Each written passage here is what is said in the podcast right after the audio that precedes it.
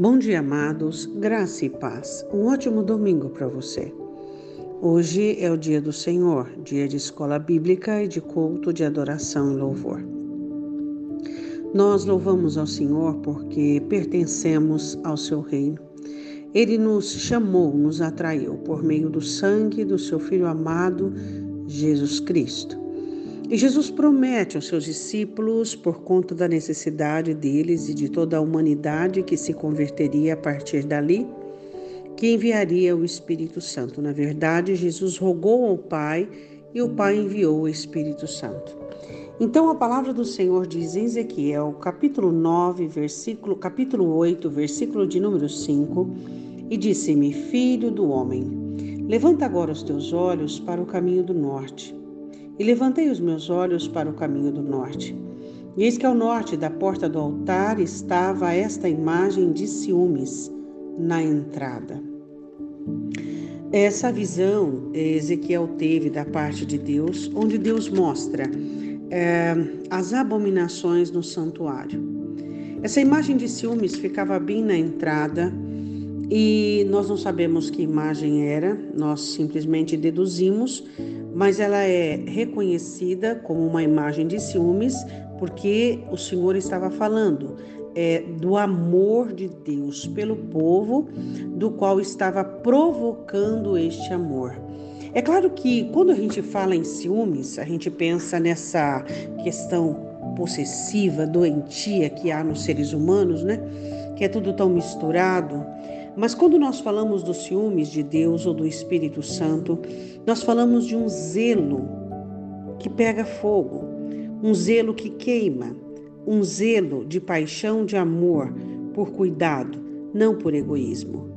Então, quando nós falamos isso, nós nos lembramos daquilo que o apóstolo Paulo diz, que o espírito que habita em nós tem ciúmes. Por quê?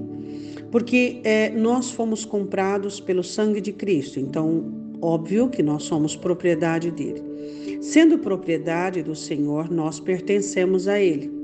Então, o nosso tempo, a nossa mente, o nosso coração, os nossos ofícios e tudo aquilo que fazemos. Já pensou, já olhou, analisou?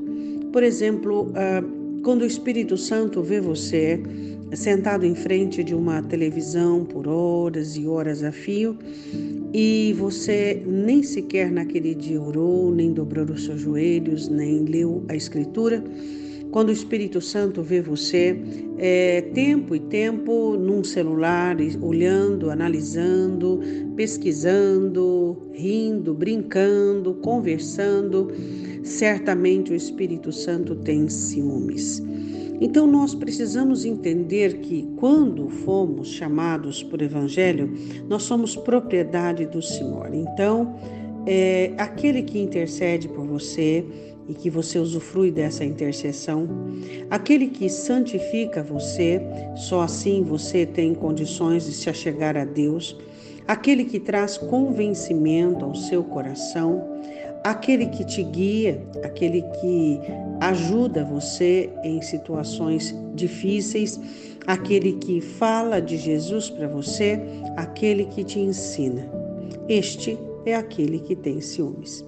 O ministério do Espírito Santo é muito amplo e nós precisamos entender isso, que o Espírito Santo de Deus, ele arde por nós e nós precisamos compreender isso de uma maneira muito íntima, muito profunda, para que nós possamos estar dentro da vontade de Deus e não provocarmos ciúmes.